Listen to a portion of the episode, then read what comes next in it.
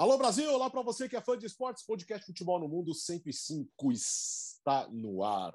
Mais um final de semana com grandes jogos, muita coisa rolou e tem notícias rolando também nesse início de semana. Hoje com o Biratan Leal, Gustavo Hoffmann e Geode, porque Leonardo Bertozzi está no Eurovision. Está postando fotos, vídeos num grande momento, participando lá do Eurovision. Gustavo Hoffmann, como vai? Homenageando a Itália, hein? É, aqui, ó, homenageando o Milan, mais próximo do Scudetto, camisa antiga, uma réplica é, de uma camisa bem antiga do Milan, do Paulo Maldini, ainda, bem legal esse modelo aqui. O, o Bertozzi, ele está no tapete turquesa do Eurovision, né? E o pessoal pode acompanhar o trabalho. O Bertozzi não está de férias, ele está lá trabalhando pelo Latin Pop Brasil, né? E, e podem acompanhar por lá. Tá entrevistando todo mundo, tá completamente maluco o Bertozzi na, na, na, nessa cobertura, na belíssima Turim. E dando recado, Alex, nesta semana, a edição de hoje conta com a entrevista do Mundo Hoffman, porque na sexta-feira, a segunda edição da semana será na sexta-feira e será ao vivo no Instagram. Tá bom, Jean? Não sei se a gente te avisou. Tá? Sexta-feira, 11 horas, ao vivo. Não. Tá? Sexta, ao vivo, no Instagram da ESPN e vai ao vivo também no, no Facebook e no YouTube da ESPN. E depois o arquivo sobe normalmente nos tocadores de podcast, tal, mas vai ser uma edição especial também é, nessa sexta-feira, ao vivo, então, às 11 horas. Por isso que a entrevista vai hoje ao ar. É, recebeu a escala aí, João? Pois é, é, é, bom, inclusive, o aviso vale em dobro, Gustavo, porque na escala eu tinha visto que o futebol no mundo ainda estava na quinta-feira. Eu achei estranho, inclusive, mas então é isso. Então é bom que você já avise todo na sexta-feira, é isso? Tá bom. É, e quanto ao Bertozzi trabalhando, né, Gustavo? Convenhamos, o cara parece uma criança num parque de diversão. Parece. Tamanha a, ale, a alegria ali com tudo que ele está vivendo, né? Com, com a expectativa do Eurovision, do, do, do, também tem né, é, jogo de futebol feminino, que ele está ali se, se divertindo, tirando foto. Realmente está tá em casa, em Turim, o nosso Leonardo Bertozzi. Ô, Bira. Bela é, camisa. Eu, é, então, é, a camisa aqui do Werder Bremen, segundo na alemã, está muito legal. O Schalke 04 subiu, o Schalke 04 voltou para a primeira divisão. O Werder Bremen precisa só de um empate na última rodada para também subir. E Hamburgo e Darmstadt estão brigando pela, pela, terceira, pela terceira posição, a terceira posição que dá uma vaga para repescagem. E pode ser uma repescagem pesada contra a Hertha Berlim ou contra Stuttgart. Então podemos ter um Hamburgo e Stuttgart decidindo vaga na primeira divisão alemã da próxima temporada. O São Paulo corre muito por fora. Mas só para mostrar para o pessoal que eu não guardo rancor, tudo. Apesar de certas pessoas que estão nesta telinha aqui terem secado louca, certas pessoas no plural, inclusive, secado no plural, é, secado Verona, eu não guardo Oi? rancor e até coloquei as camisas do, Vero, do, do Milan e da Inter, que são os dois times que lutam pelo título italiano. É, é, hashtag trabalhamos com nomes. Começamos na Inglaterra. Achou que o Verão ia fazer o serviço, não fez. Sabe quem ah, fez o serviço? Ah, mas deu sustinho legal, deu sustinho legal. Deu sustinho, é, sustinho. Mas foi roubado. Só para só esclarecer, né, que ele não está se referindo ao comentarista da partida entre Verão Não, estou também. Estou também. Não. que é isso? Que é isso? Imagina ali, uma transmissão completamente isenta. Ele se refere a Alex Tseng, que claramente deixou clara ali a sua preferência no, no, no, no Twitter, talvez apenas por um, uma rivalidade com o nosso Birateneal. É, exatamente, exatamente. Falando em quem atrapalhou mesmo, foi o Tottenham, que atrapalhou o Liverpool. Aliás, era um resultado absolutamente previsível, o City goleou e agora a diferença aumentou já na reta final do campeonato inglês e o City ainda está muito perto de anunciar o Haaland. Movimentação na Inglaterra, briga pelo título, ainda tem o Haaland na história. O Jean, você esteve nessa no jogo do, do City, um jogo absolutamente tranquilo, né? Pois é, né? Para quem imaginava o City abalado, psicologicamente com dificuldades de encontrar o, o, o, prosseguimento da temporada, aí ficou muito claro que o City não se abalou, o City foi com força total, é, fez uma grande partida, venceu de maneira avassaladora e foi uma vitória importante, né, Alex? Porque a gente está falando de um City que não apenas abriu os três pontos em relação ao Liverpool, já que o Liverpool acabou empatando com o Tottenham, mas também conseguiu ter uma, uma vantagem no saldo de gols importante para uma eventualidade do empate é, por pontos é, com o Liverpool no final da, da temporada. Então foi um passo gigante né, de um time que continua jogando muita bola. Uh, eu odeio os oportunistas que se aproveitam do que aconteceu contra o Real Madrid para, de alguma maneira, diminuir o Pepe Guardiola, o trabalho excepcional que ele faz desde que chegou à Inglaterra. É um trabalho excepcional. Foi mais um jogo excepcional do City, que, que acho que mereceu a vitória da maneira que foi. E repito, né, agora com três pontos de vantagem, quatro gols de vantagem no saldo e uma tabela que é muito parecida com a tabela do Liverpool, inclusive dos três últimos adversários, dois são os mesmos adversários, né? A diferença fica ali realmente em relação ao jogo que o City tem contra o West Ham e o Liverpool contra o Southampton. E aí tudo bem, o jogo do City ele é mais complicado, é, mas você precisaria imaginar o City perder esse jogo de repente, né? E, e o Liverpool ainda conseguir tirar a, a, vantagem que o City tem no saldo. Enfim, ficou muito perto aí de mais um campeonato o time do, do Pepe Guardiola e ficou perto com méritos, né? O resultado, o placar é, reflete exatamente o que aconteceu em campo contra o Newcastle, que, diga-se, vive um bom momento. Pois é, é, é, acho que o Jean já, já tocou o ponto principal, né? Todo mundo estava na dúvida se o City sentiria ou não a eliminação contra o Real Madrid, traumática como foi. É, é, um grupo experiente, é um grupo que já acumula títulos na Inglaterra, não tem o título tão desejado internacionalmente, a Champions League, mas são jogadores que jogam Champions League, é, o técnico é, é extremamente experiente, então, o time na prática não sentiu, conseguiu é, focar no próximo jogo, entender que o que aconteceu em Madrid foi algo sobrenatural, né? A forma como o City caiu não foi, porque não foi aquela eliminação na qual, por exemplo, vai, o City abre vantagem no jogo de ida, constrói a vantagem e no jogo de volta é atropelado. É, o Real Madrid passa por cima, é muito melhor. Não, não foi isso que aconteceu. O City esteve muito próximo da classificação, e aí a gente falou já aqui no último programa é, daquelas coisas que acontecem no Santiago Bernabéu em noites de, de, Champions League. Real Madrid avançou, o City ficou de fora, mas sabia que tinha pela frente um compromisso importante, sendo que no final de semana o compromisso do Liverpool era mais complicado. E o City entrou em campo sabendo que poderia ampliar a vantagem. Conseguiu, ampliou a vantagem, aumentou seu saldo de gols, assumiu a vantagem no saldo de gols e fica numa situação bem favorável na luta pelo título. Né? É, a gente falava aqui, até na entrevista que eu fiz com o Bruno Guimarães, do Newcastle, ele falou: olha, eu acho que. E o Newcastle era um desses adversários também, né? Dos dois, né? acabou perdendo para ambos, né? Ele falava: olha, acho que quem tropeçar, quem perder ponto em um jogo, vai acabar ficando de fora da, da briga, de fora da briga pelo título, mas vai perder o título. O, o Liverpool perdeu. Agora são três rodadas para o City confirmar o favoritismo. Sem, com 100% de aproveitamento, será campeão. Depende apenas de si. Acho que tem tudo para para confirmar realmente o título depois da eliminação da Champions League. É, o, é importante ter assumido a vantagem no saldo de gols, é uma vantagem até psicológica, porque você passa a ter a vantagem do empate em pontos, que era uma vantagem do Liverpool até duas rodadas atrás. Daí o City mete 4 e 9 e 5, tira, faz 9 gols de saldo em dois jogos.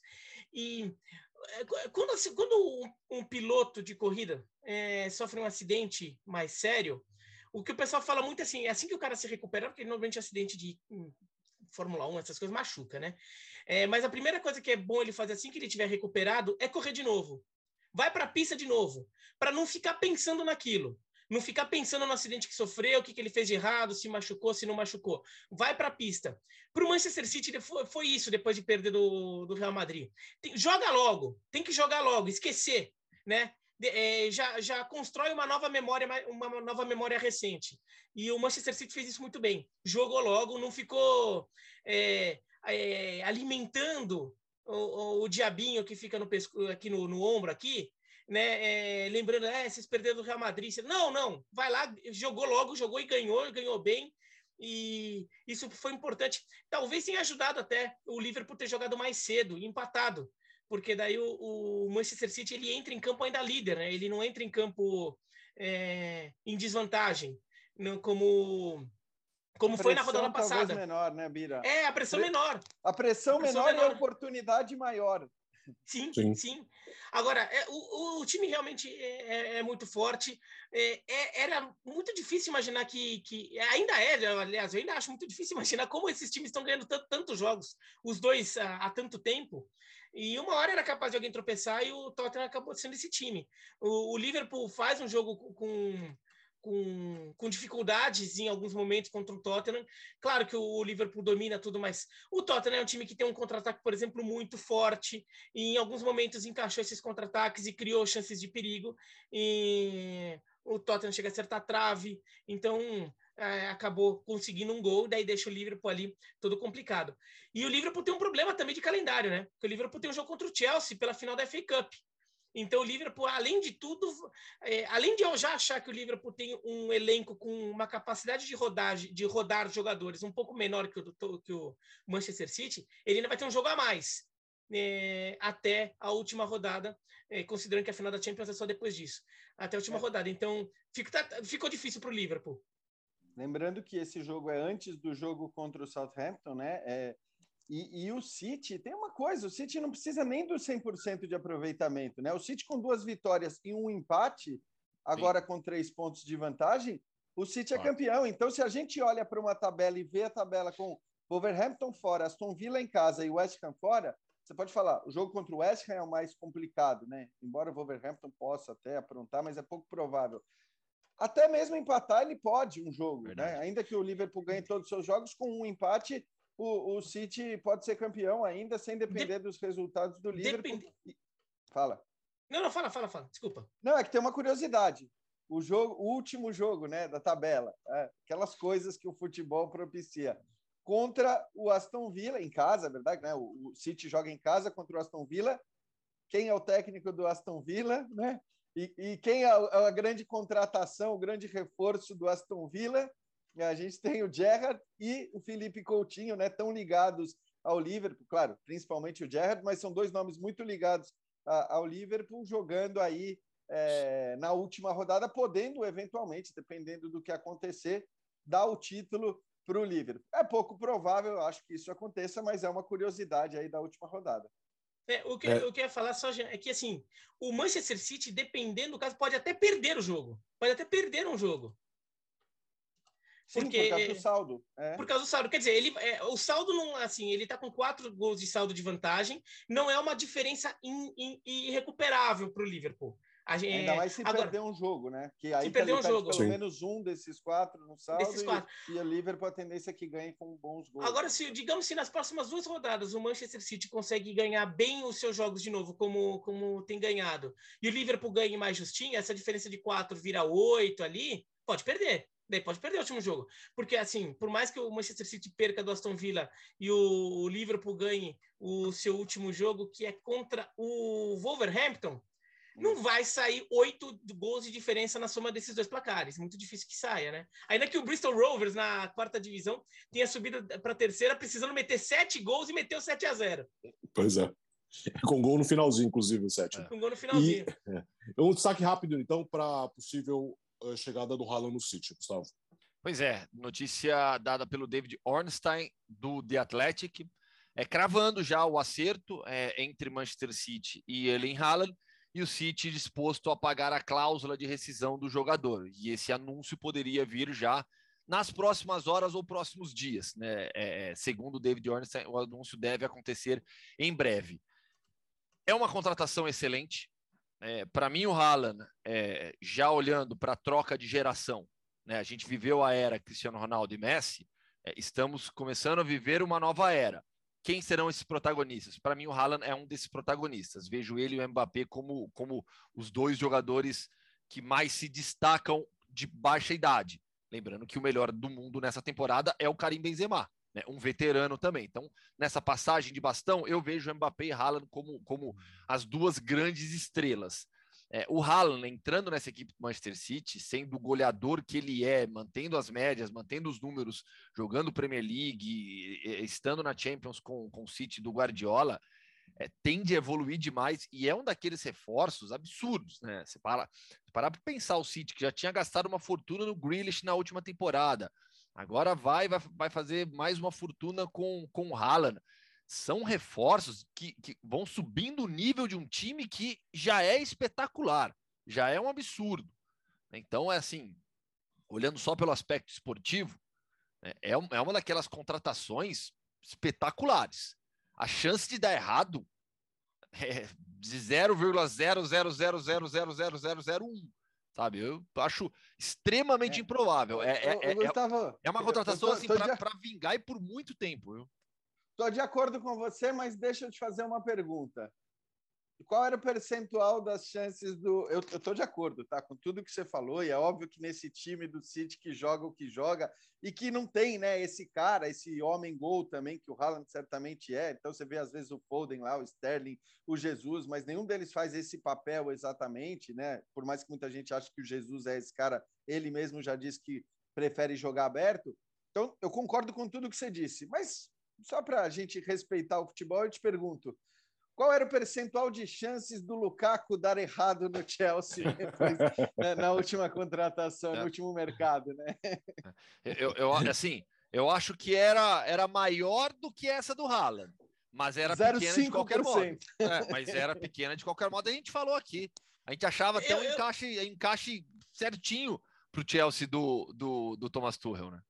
Eu não acho o, o, a chance de errar tão pequenininha assim, não. É, acho ela um acho. pouquinho maior. É, eu, assim, a minha questão é, é eu acho que, que o, o, Manchester City é bom o suficiente para conseguir fazer os ajustes necessários e o Haaland é bom o suficiente para ele também fazer os ajustes necessários. Mas eu acho que ajustes serão necessários. Porque, por exemplo, no Dortmund, o Haaland joga muito, por exemplo, atacando espaços em time que trabalha muito em transição rápida o Manchester City joga num estilo diferente, joga no estilo que mais domina o território, é, trabalha um pouco mais a bola. O Haaland vai ter que se deslocar por é, fazer tipo é, o tipo de deslocamento que ele vai ter que fazer de movimentação é diferente. Então assim, que, eu acho que ele é capaz de fazer essa adaptação. O Guardiola é um técnico capaz de de, de, comandar esse processo de adaptação tanto do time ao Haaland quanto do Haaland ao time, e eu acho que deve acontecer, deve dar tudo certo. Mas eu acho que precisa ter essa adaptação, então por isso que a minha margem de, de erro é um pouco maior que a sua, é, o, Gustavo. O Haaland Agora, é, acima de tudo, um dos melhores finalizadores do futebol mundial. A capacidade dele é, é no, no, quesito finalização é, é, absurdo, absurdo. E entrando nessa equipe do City, com as chances criadas por essa equipe, e aí a gente lembra de tantos gols perdidos pelos atacantes, nossa, Sim. eu acho que ele vai cansar de fazer gol. Agora, por exemplo, em relação a estilo de jogo, eu até acho que entre os grandes centroavantes do futebol mundial, tá? o, o que para mim pra, teria mais a cara do Manchester City de hoje seria o Benzema ou o Harry Kane. Só que, claro, os dois assim, não, não, não se compara por questão de idade. Né? Os dois jogadores são alvos de mercado muito diferente do Haaland, que é um jogador que você está contratando para ter 15 anos de centroavante ali. Né? O Haaland e o Kane seria uma coisa de alguns anos. Né? Então, e, e, e, só lembrando que assim, questão de adaptação, tudo o Haaland já morou né, em Londres, em Manchester. Ele, é, o pai dele foi jogador do Manchester City, então até tem foto dele criancinha jogando com, é, com a camisa do Manchester City. Então, essa parte ali tá garantida, né? Ele, ele se, sempre se definiu como torcedor do Leeds United, porque o pai dele também jogou no Leeds United, mas certamente ele tem carinho pelo Manchester City, porque o pai dele também jogou lá. Só um destaque rápido, porque nós estamos gravando nessa segunda-feira, temos rodada né, da Premier League já no meio de semana, com destaque para o Liverpool, que sai para enfrentar o Aston Villa nesta terça. Na quarta-feira, o City sai para enfrentar o Wolverhampton. Hoje, aí, na quinta-feira, a decisão nessa quarta vaga da Champions League. O resultado no sábado foi ruim para o Liverpool, mas também foi ruim para o Tottenham. Nós teremos Tottenham e Arsenal. O Tottenham precisa vencer o jogo para tentar ainda chegar no G4.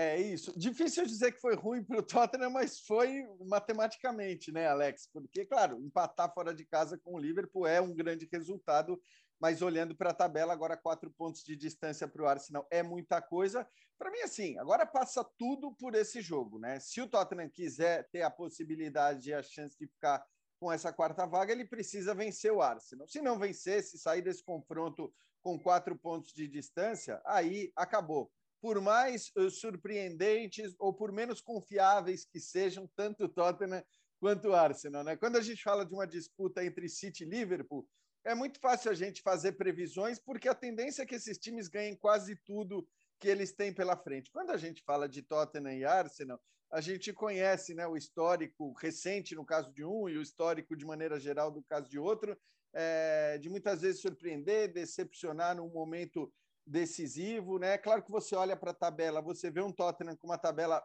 menos complicada depois desse confronto direto, né? Que é o Burnley em casa, o Burnley ainda brigando para não cair, mas o Tottenham jogando em casa, e depois o Norwich já rebaixado fora de casa. O Arsenal pega o Newcastle fora de casa, Newcastle num, num bom momento, apesar de que contra os grandes continua indo mal e perdendo quase todos os pontos. E depois o Everton, embora o, o Arsenal jogue em casa, o Everton na última rodada que pode estar precisando de pontos para né, não ser rebaixado. Então, é uma tabela mais complicada do Arsenal. Agora, ela só tem algum valor nessa disputa caso o Tottenham consiga vencer na quinta-feira. Deixa eu jogar uma bomba, então, Alex. Hum. Só vou jogar bomba e sair correndo tá? nessa rodada. Vou dar uma combinação de resultados. O Leeds vence o Chelsea, o Tottenham ganha do Arsenal. Existe um cenário no qual Tottenham e Arsenal podem entrar na Champions e o Chelsea ficar de fora. Passa passa por essa combinação que eu disse agora no meio de semana. O Chelsea está se esforçando bastante. Vamos para a Espanha com a confirmação do Barcelona na próxima Champions League. O Atlético venceu o derby uh, contra o Real Madrid. O G4 praticamente na Espanha está definido, Gustavo. Sim, praticamente definido. O Barcelona agora matematicamente classificado, para a Champions League com 69 pontos. O Sevilha tem 65, o Atlético de Madrid tem 64, o Betis, que é o quinto colocado, tem 58. Faltam três rodadas na Espanha, são seis pontos de vantagem. O Atlético sobre o Betis tem vantagem também no confronto direto, que é o primeiro critério de desempate em La Liga. Então o Atlético realmente está muito, muito próximo. Precisa só de mais uma vitória de três pontos nessas três últimas rodadas para confirmar matematicamente a classificação. Foi um derby é, diferente, porque o, o Atlético entrou em campo. Primeiro houve toda a história do passivo. Né? E no final das contas não teve passinho mesmo, o Atlético não teve nada de, de corredor com palmas para o Real Madrid, já tinha dito que não faria, e assim aconteceu em um anda metropolitano lotado.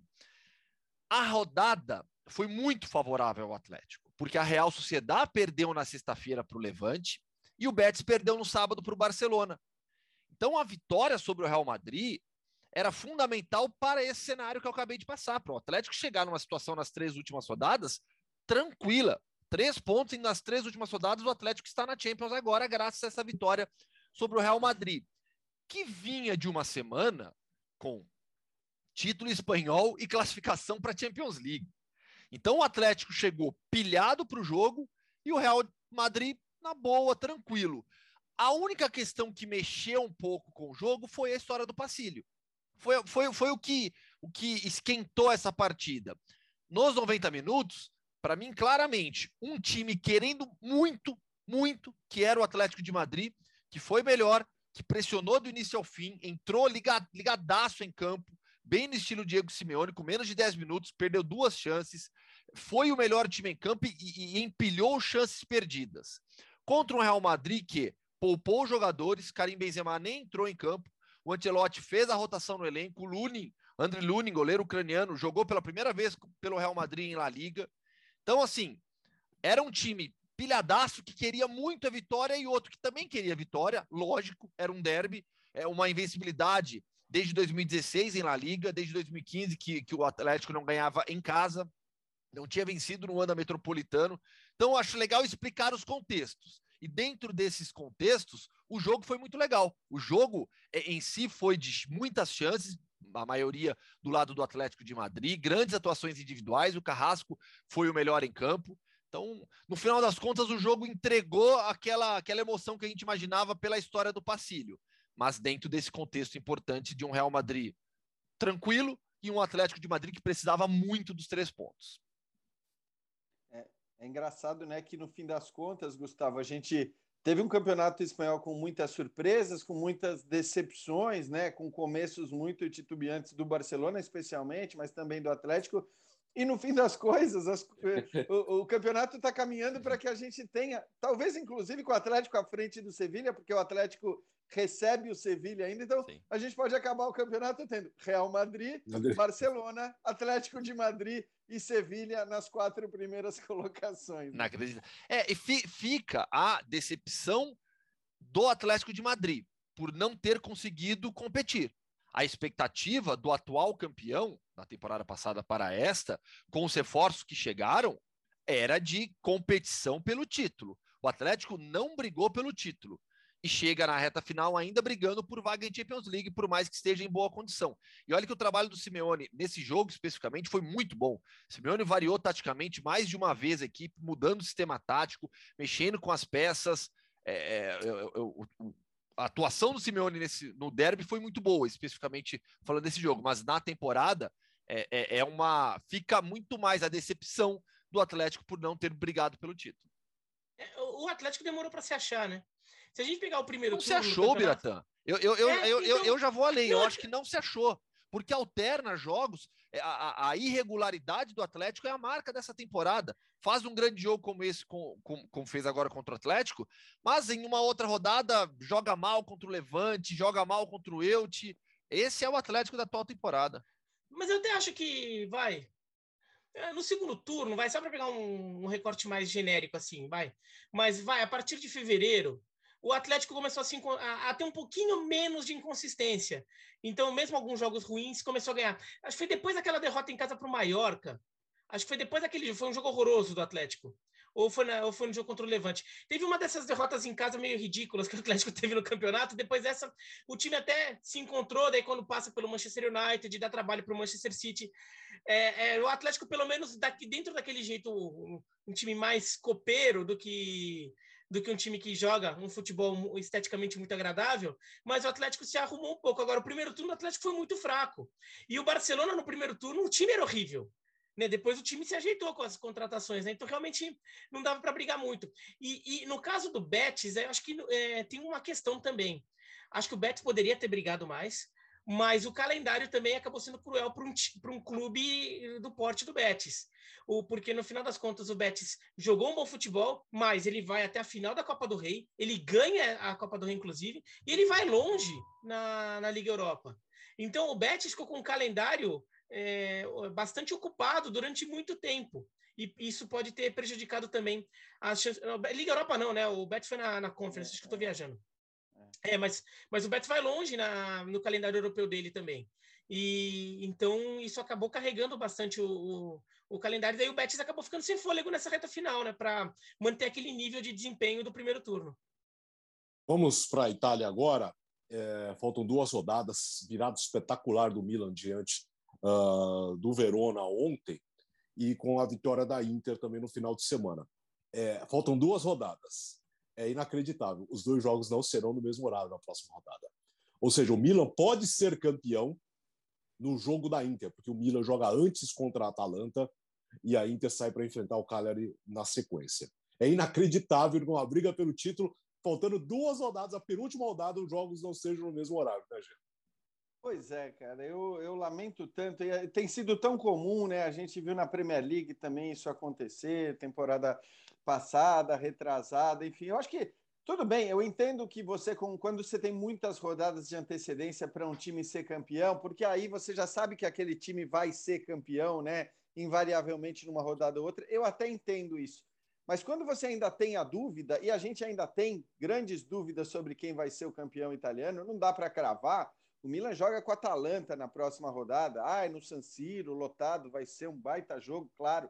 É, mas é, é, um jogo difícil, né? Depois o próprio jogo com o Sassuolo fora, que complica muitas vezes a vida de grandes times. Então são jogos complicados. Então, tendo essa dúvida, seria muito legal que você tivesse a possibilidade dos dois jogarem no mesmo horário. Não é o que vai acontecer. O Milan joga uma da tarde do domingo hum, e a Inter joga depois contra o Cagliari, né? 3h45 fora de casa. Se o Milan somar um ponto a mais, pelo menos, do que a Inter, o Milan será o campeão, né? A gente, a gente lembra aí que o Milan tem a vantagem do, do, do, no critério de desempate, que é o confronto direto com a Inter. Então, se o Milan abrir três pontos antes da última rodada, ele será o campeão.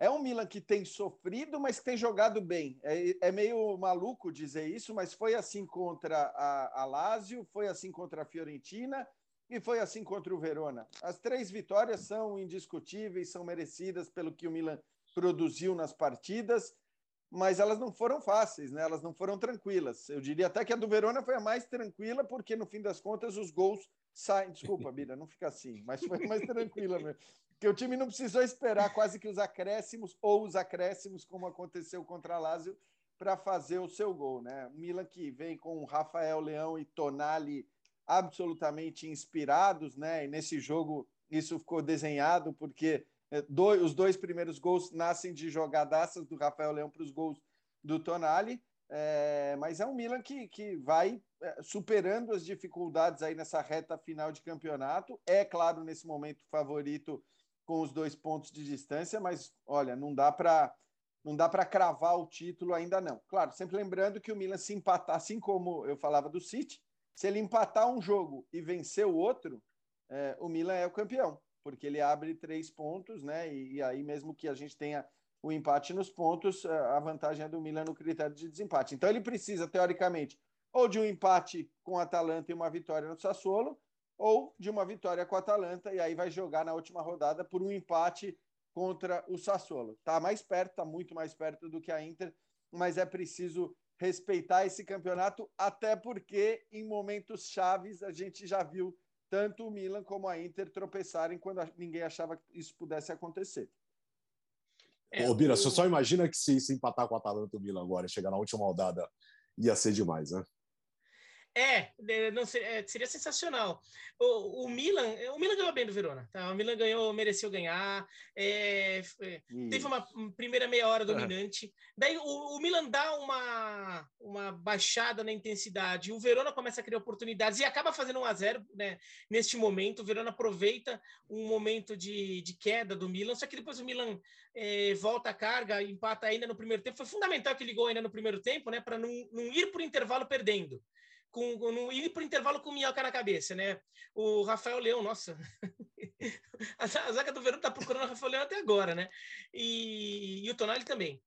E, e, depois o Milan faz o 2x1, o, o Verona acha que está pressionando, mas no final das contas o Verona está atacando, mas não está criando grandes chances mesmo, e o, e o Milan acaba fazendo um 3x1 no final. Uma vitória com autoridade do Milan, que olha, a tabela do Milan também é Lazio, Fiorentina, o Verona que é um bom time, é um time que tem trauma histórico do Milan perder título contra o Verona em Verona.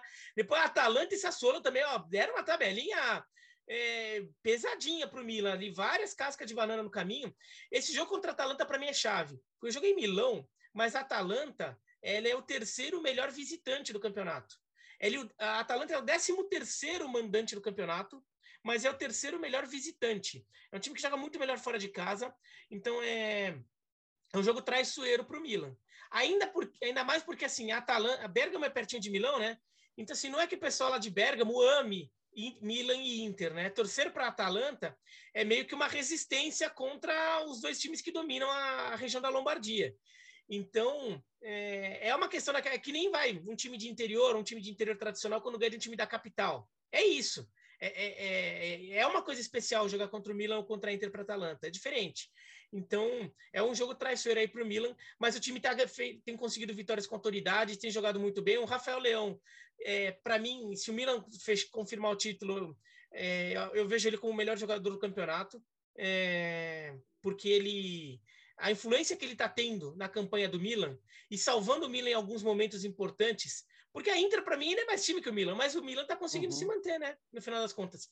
E uma outra coisa que eu estava fazendo essa conta é, hoje cedo, com o Marcão, editor do, do ESPN FC, é, se, é, se, o Milan confirmar o título, são três times diferentes ganhando os três últimos títulos italianos, né? Que Juventus, Inter e Milan, nessa ordem. Né? É, se a gente for ficar pegando os principais campeonatos da Europa, o campeonato mais importante da Europa, que teve três campeões diferentes nos últimos três anos, foi o campeonato turco, que teve Besiktas, Istambul Basaksehir e agora o Trabzonspor na sequência. Campeonatos acima do turco, todos tiveram só dois campeões ou um campeão só nos últimos três anos. Então, é um. Se o Milan acaba ganhando em relação a, a sinal de equilíbrio do campeonato, seria muito legal seria muito legal depois de um domínio absurdo da Juventus, que é completamente distorcido em relação à história do futebol italiano, que sempre foi uma, de uma história de equilíbrio. Imagina o ano que vem com quatro campeões em quatro anos, que loucura vai ser, gente. Pô, é, o Verona tá subindo pra caramba. É, é, nós vimos ontem. Nós vimos ontem. Falando na Itália, Gia, na quarta-feira tem a decisão da Copa Itália entre Juventus e Inter em Roma. Aliás, Roma está passando a ATP de Roma agora. Como é, é legal, né? É, é, pois é. É, é, cara, essa final ela é uma final essencial, importantíssima para o Massimiliano Alegre, que faz um trabalho fraco na Juventus, né, para surpresa de todo mundo, acho que acompanha de perto o campeonato italiano, porque o Alegre é um bom técnico, mas realmente deixou a desejar demais. Acho que a Juventus ela tem mais pontos do que merecia ter pelas partidas que fez. Agora, ainda assim pode terminar a temporada com uma conquista, com um título, não vai ser fácil é, como disse o Bira, eu acho que é, é, ele falou, a Inter tem mais time do que, do que o Milan. Eu não sei se ela tem mais elenco do que a Juventus de maneira geral, mas certamente ela tem mais time que a Juventus no sentido de que o time da Inter joga muito mais hoje do que o time da Juventus.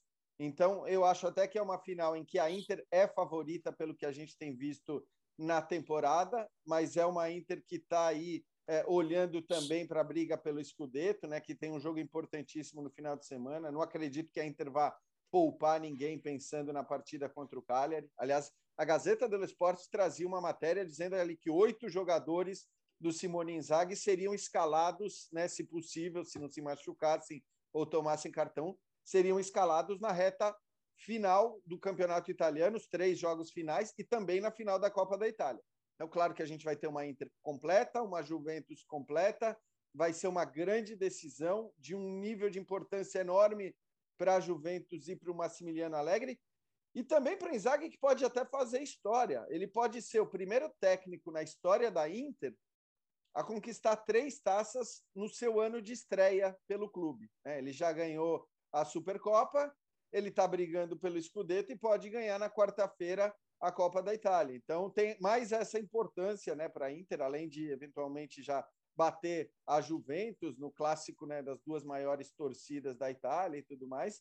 A, Inter pode também dar esse, esse tem esse ingrediente extra aí para o Simone Inzaghi de ser o melhor estreante da história da Inter, é, como técnico. Convenhamos que não é pouca coisa. Vejo a Inter como favorita, mas é aquela história. Nós estamos falando de uma Juventus que está focando, está olhando muito para esse jogo já há algum tempo, então que vai ter uma carga e uma, e uma energia especial nessa partida que talvez a Inter, por conta de estar disputando o italiano, não vai conseguir ter, porque a Inter tem se desgastado muito, como se desgastou na última partida contra o Empoli, para virar um jogo que estava 2 a 0 para o adversário e acabar vencendo por 3 a 2.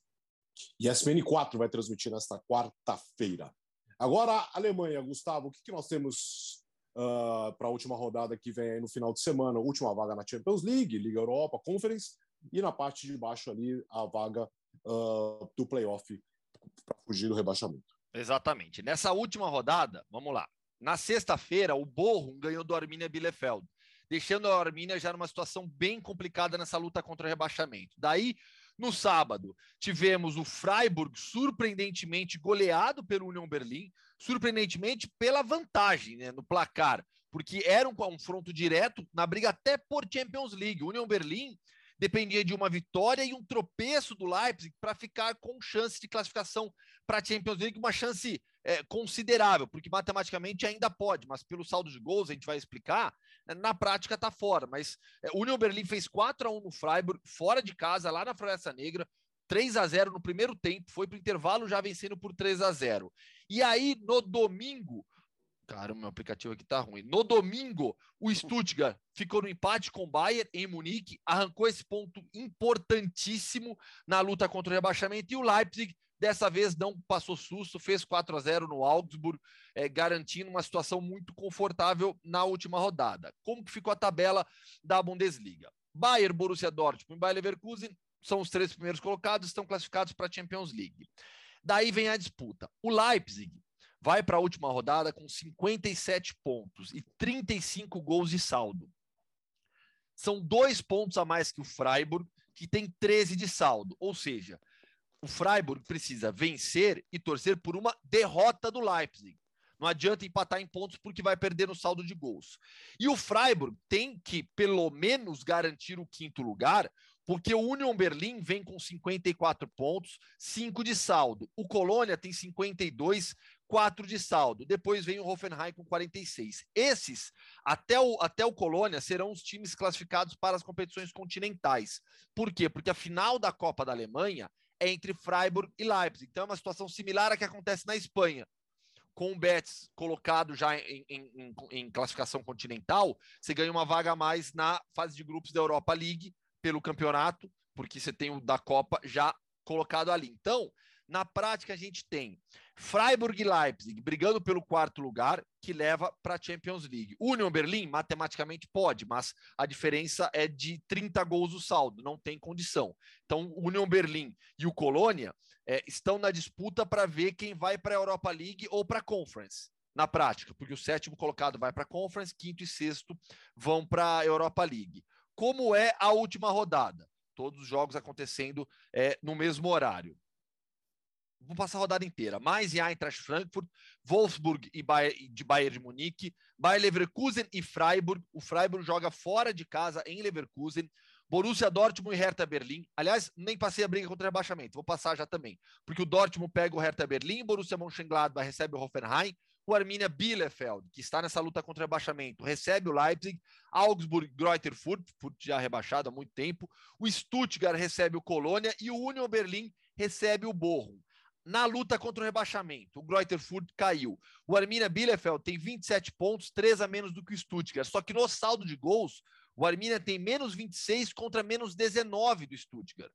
Então, muito provavelmente, o Stuttgart será a equipe do, do playoff e o Arminia Bielefeld será rebaixado diretamente. Porque acima do Stuttgart, o Hertha Berlim tem três pontos a mais, só que vantagem de 14 no saldo.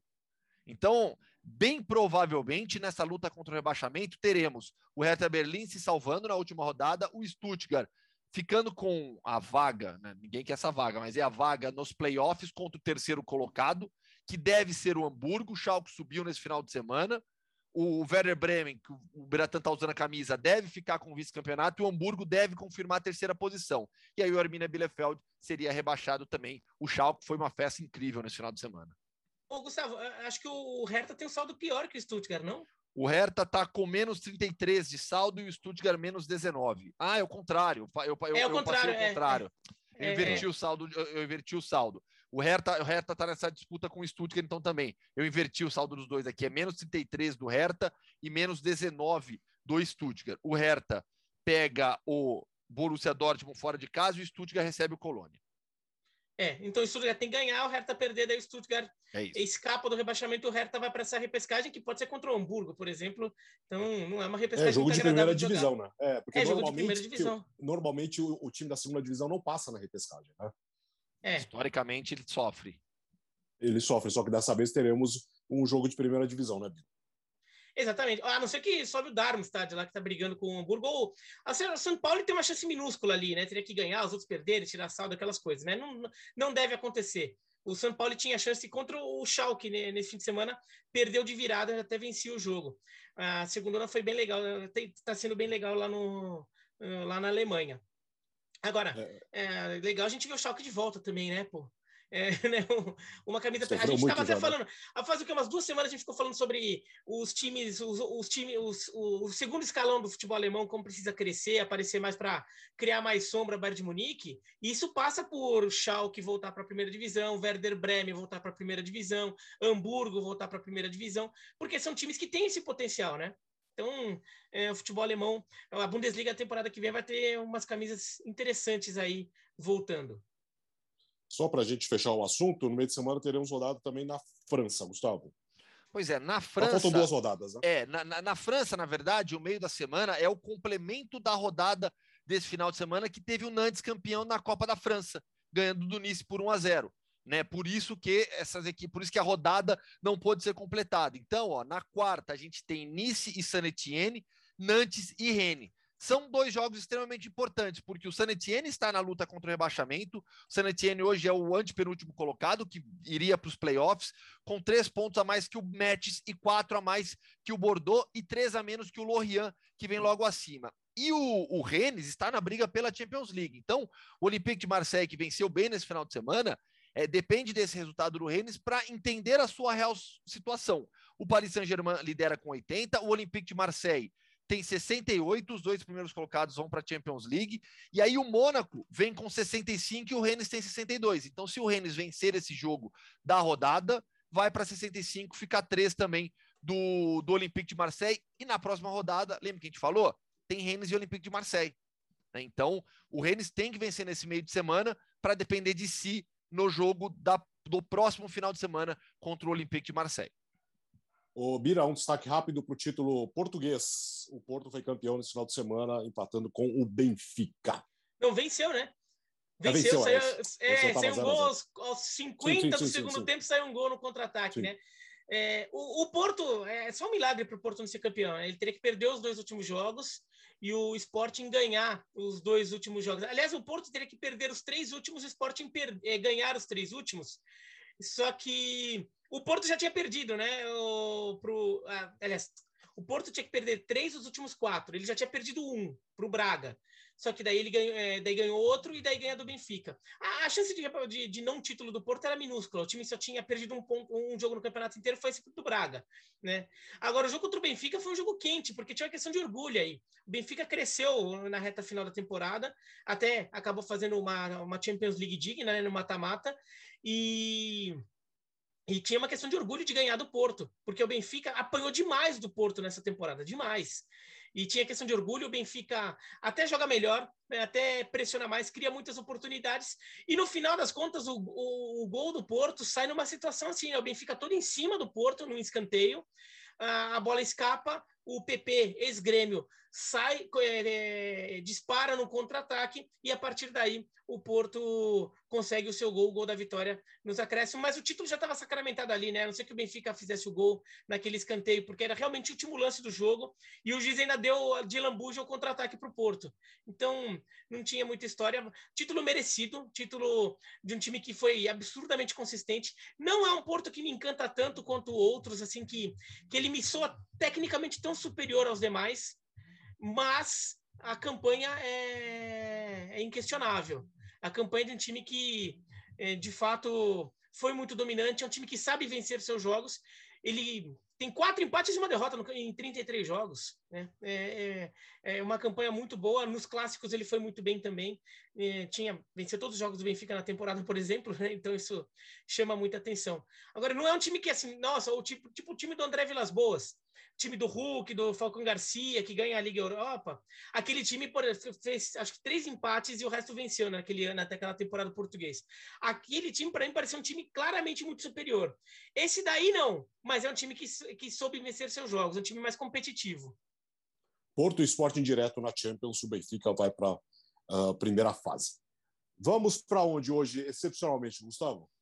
Polônia, com um jogador que vem de uma linhagem de talento é, e vai mostrando seu talento em uma carreira um pouco mais alternativa, né? Ali pelo leste da Europa. O papo dessa semana é com o Rivaldinho, atacante do Cracóvia, filho do Rivaldo. Vamos lá, é o Mundo Hoffman, entrevista excepcionalmente nesta segunda-feira. Fã de esportes, a viagem nesta semana é para Polônia. Vamos bater um papo com Rivaldo Vitor Mosca Ferreira Júnior, mais conhecido como Rivaldinho. Rivaldinho, grande prazer falar contigo, prazer te conhecer. Obrigado por atender o convite aqui do podcast Futebol no Mundo.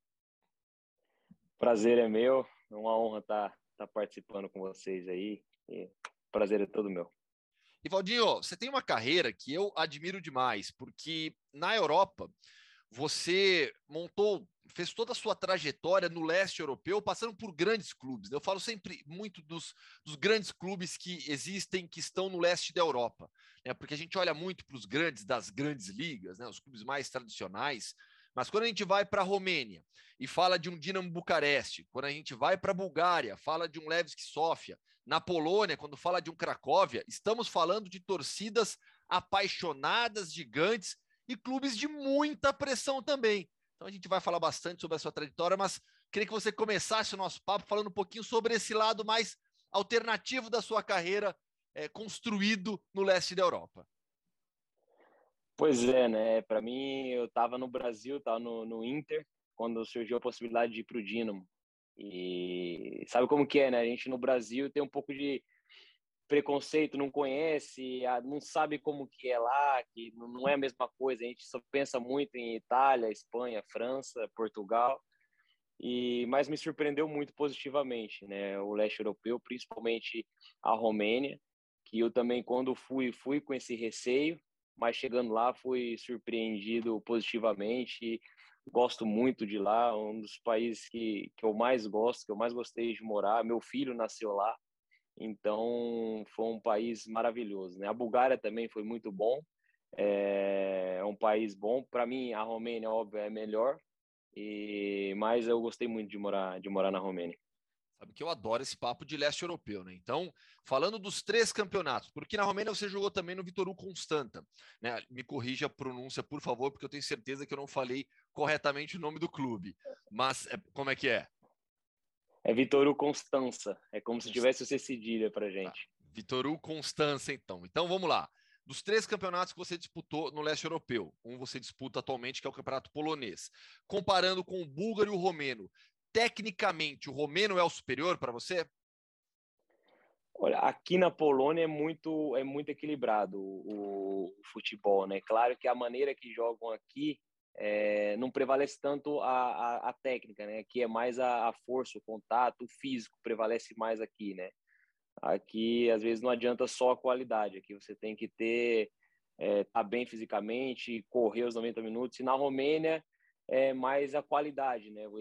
Tem principalmente o time que eu tava, a gente joga e deixa jogar, então é um campeonato que prioriza mais a, a técnica, né? Mas eu acredito que em nível a Polônia é o campeonato que tem mais nível, mas o da Romênia é muito bom também. O da Bulgária também é bom, mas lá praticamente tem três times, quatro times que são os que brigam, os outros times são são mais inferiores, mas o campeonato também é bom lá.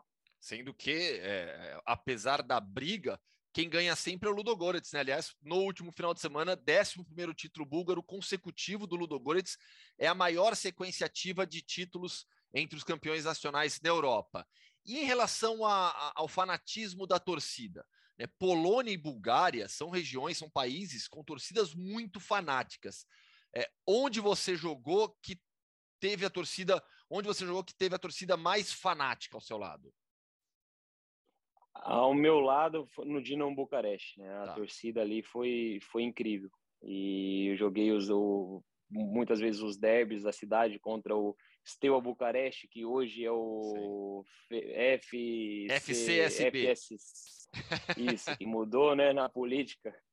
Então, mas ali eu joguei contra ele, a gente jogou a Liga Europa também contra o Atlético de Bilbao, os playoffs ali, o estádio cheio, a arena de Bucareste cheia. Então, a torcida bem apaixonada. Hoje em dia, Infelizmente, eles estão passando por, por graves problemas financeiros, políticos, mas ali a torcida do Dinamo é incrível. Aqui na Polônia, eles são bem fanáticos. Né? Aqui todos os estádios são novos, por causa teve a Eurocopa, então eles todos os estádios são, são, são novos, centros de treinamento são, são muito bons e a torcida realmente aqui também é fanática. A maioria dos estádios quando a gente joga é sempre sempre está cheio. Você citou o lado mais físico do jogo aí na Polônia. É, você, como atacante, você tem um bom porte físico, né? Na sua ficha tá 1,86m, é isso mesmo? Isso, isso. É 86, 87, é por aí mesmo. Bom porte físico, dá para aguentar bem os trancos aí. Dá, dá. É, no começo foi um pouco difícil essa adaptação, né? Porque eu vinha no futebol da Romênia, onde meu time, é, no Vitoru, a gente, a maioria das vezes a gente tinha posse de bola, a maioria dos jogos era 60%, 70% a nossa nossa posse de bola, então a gente atacava muito e deixavam a gente atacar, né? Eles ficavam mais a linha de quatro lá atrás e a gente podia fazer o que a gente queria, bem dizer. E chegando aqui na Polônia, aqui é totalmente diferente, é briga, é duelo aéreo, duelo no, no, no chão, aqui é bastante contato mesmo. Então foi essa um pouco eu senti no começo, na minha primeira temporada, mas agora já tô já tô mais adaptado aqui e você já citou um personagem sobre o qual eu queria é, abordar, falar um pouco mais contigo, né? George Raj. Como foi a convivência com a lenda do futebol romeno? Olha, ele é um, é um paizão, né, que eu tive no futebol. Ele me ajudou muito. Eu vinha de um momento muito difícil na Bulgária, que eu tive uma lesão E, e ele me ligou, me, me abriu as portas do clube dele, porque ele já me conhecia de quando eu jogava no Dinamo. Então ele vem para cá, você vai me ajudar. E ele tem essa, como posso dizer, essa vontade de pegar os jogadores que estão passando por um momento difícil e fazer e reerguer o jogador, né? Ele é muito conhecido lá também de ser um treinador que faz isso com os atletas, né? E, e, ele fez isso comigo. Ele me deu muita confiança. É um cara nota mil, muito exigente, muito exigente. Eu acho que é um dos mais exigentes que eu já tive, mas perfeccionista mesmo. Mas é um excelente treinador, excelente treinador. Ele vem da, da escola do Cruyff, né? Então ele ele sabe o que ele está falando ali para gente. Então ele é um fora de série. Como pessoa também nota mil e treinador muito muito bom. Agora eu queria falar contigo sobre outra lenda do futebol, mas brasileiro, seu pai, Rivaldo, que fez aniversário recentemente. Assim, você já cansou de dar entrevista sobre a influência dele, sobre a importância é, dele sobre a sua carreira. Isso é, é natural e normal, né? ainda mais tendo um pai que foi um jogador tão extraordinário como foi o Rivaldo. Eu queria abordar contigo a sua infância, porque a gente fala, a gente sempre fala, né, sobre ídolos no futebol. Você tinha um ídolo dentro de casa. Você cresceu tendo seu pai como um ídolo do futebol brasileiro. Eu queria que você lembrasse para mim um pouco da sua infância. Como foi crescer tendo um pai? Eu acho que é, até nessa, nessa, nessa, nessa conversa, que você trouxesse o ônus e o bônus. Porque eu tenho certeza que você eh, viu muito seu pai de longe também. Né? Nem sempre ele conseguiu estar perto de você em momentos importantes da sua vida. Ao mesmo tempo, foi fundamental para você. É, acho que quando você tem um personagem desse em casa, você não, não tem noção da grandeza que, que é. Você está com ele todo dia, está no dia a dia, está comendo com ele, está tá indo passear com ele, está andando de carro com ele, acaba sendo normal para você. Mas quando eu tinha ali os meus seis, sete anos, que os meninos vinham, falavam comigo, o teu pai é o Rivaldo, é, é o Rivaldo, jogador do Barcelona. Tipo, para mim era uma coisa normal, sabe? E depois quando a gente via no Brasil de férias, teu pai e as pessoas na praia, teu pai agradece teu pai, ele deu título pra gente, muito obrigado, seu pai é meu ídolo e aquilo foi me marcando, cara, meu pai é tudo isso mesmo, as pessoas tratam ele como um herói, né? E aí eu fui crescendo, vendo vídeo no YouTube, entendendo mais sobre futebol e, aí que você vai vai cair na ficha de quem ele era, né? E, e realmente, analisando, meu pai, para mim, tá, tá aí no, nos top 10 melhores jogadores da história. Então, é, ele é, é, fora de série. Eu entendo agora, hoje em dia, eu consigo entender aquela paixão que as pessoas tinham por ele no, quando eu era jovem, né? E também me ajudava muito, me ajudou muito também na minha carreira. Meu pai é, é meu ídolo, como você falou, é, não tem, não tem outro. E, e, o acesso que você tinha nos clubes onde seu pai jogou, é, com os jogadores com os quais ele atuou, você lembra de algum encontro, assim, de algum jogador que você queria conhecer muito e, e aí teve a oportunidade de conhecer, ou alguma visita a algum clube? Você lembra de alguma história assim? Garoto ainda? Eu era muito boleirão, né? Meu pai até falava isso para mim, eu, ele não podia ter, ter um jogo da seleção no Brasil que eu queria ir com ele, ou ir para os jogos importantes. Na época também tinha aquele sempre amigo de Ronaldo, amigo de Zidane, e eu sempre, vamos pai, vamos. E era na época de Natal, às vezes ele queria ficar em casa, eu, não, vamos, vamos, quero ver os caras, quero tirar foto. E, e, aí ele ia, sempre me levava para conhecer as pessoas. E eu lembro bastante de, nos bastidores, quando eu fui no, em algum jogo da seleção, se não me engano, em Manaus, em 2002, 2003.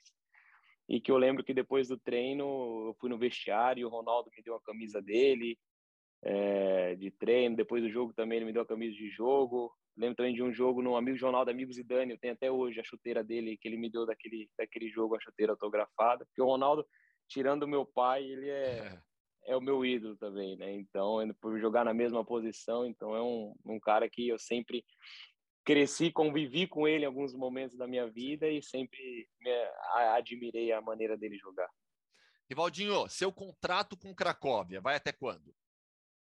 Meu contrato aqui vai até o final, até o meio do ano de 2023, né? Até o final da próxima época aqui no, de, no verão. E hoje você se sente você citou agora há pouco, seu filho nasceu na Romênia. Né? Você se sente muito bem adaptado, você e sua família, ao leste da Europa? Sim, sim. A gente gosta muito aqui da, de Cracóvia, né, da cidade. É, no clube aqui eu tô, tô bem adaptado, bem integrado com meus companheiros. É um clube muito bom, bem estruturado, sem nenhum tipo de problema. Tem as pressões como qualquer qualquer time grande tem, mas é um é um time que eu que eu tô feliz, uma cidade que eu tô feliz. Então vamos ver, né? A gente não, não, não consegue prever o futuro. Agora no no final do ano quase que eu, que eu saí, né? Tinha a possibilidade de eu ir para a MLS, acabou não co concretizando e fiquei aqui. Mas a gente está feliz aqui, está adaptado, mas claro, né? O futuro a Deus pertence. MLS é um objetivo ou não é algo que necessariamente você tem é, em mente? Olha, é, um, é uma liga que está crescendo muito, né? E eu teria, tenho vontade de jogar lá, sim, é, porque é uma liga que está crescendo muito. É um país que eu adoro, meu pai mora lá. Então, é uma, uma possibilidade que, que eu olharia com bastante carinho. Para a gente fechar, é, você está em um país muito próximo do conflito que existe hoje entre Rússia e Ucrânia. Desde o início da guerra, com todas as notícias que saíram, a fronteira dos países, você ficou preocupado? Hoje você tem medo do que está acontecendo próximo a você?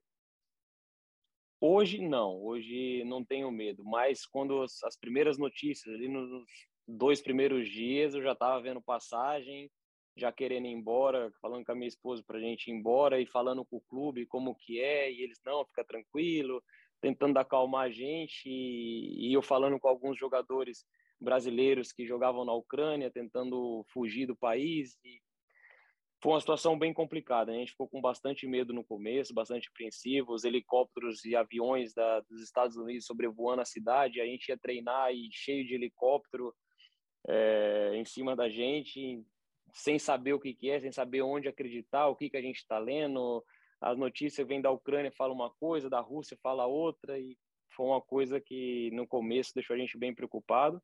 Mas com o passar dos dias, a situação, pelo menos aqui na Polônia, foi se acalmando, já não chegava tantas notícias, deu aparentemente deu uma esfriada, mas a gente sente muito, né, pelas pessoas que que estavam que, que viram isso acontecer de perto e as pessoas que sofreram com isso, a gente sente muito por eles, mas é, por um lado a gente ficou seguro aqui, não, não tinha muito o que fazer, né? Sim. Rivaldinho, foi um prazer te conhecer, bater esse papo muito legal. Tenho certeza que o Fã de Esportes gostou muito também, tá? Mais uma vez, muito obrigado. Obrigado a vocês aí. Um abraço para todos os fãs de esportes. Rivaldinho, na, na Polônia. É, é, é boas histórias. É muito hein? alternativo. É, mas é muito, muito alternativo, muito, né, Gustavo? Muito, mas boas histórias. Um papo bem legal com o Rivaldinho. Toda sorte para ele na Polônia ou onde ele seguir a sua trajetória no futebol. É isso, excepcionalmente nessa segunda-feira, porque na, nesse, na, na edição 106 uh, será ao vivo nesta sexta-feira, às 11 horas da manhã, no Instagram da ESPN Brasil, no YouTube, no Facebook também e no seu tocador uh, favorito um pouco mais tarde. Então, sexta-feira, ao vivo, às 11 horas da manhã, no Instagram, uma novidade, mais uma do podcast Futebol no Mundo. Geode está convocado para sexta-feira até a volta de Leonardo Bertozzi Olha, do jeito que a gente está vendo lá, vai ser não volta não, viu?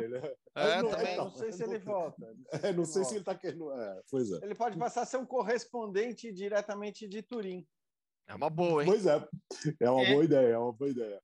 Valeu, Jean. Até sexta. Valeu, abraço, companheiros.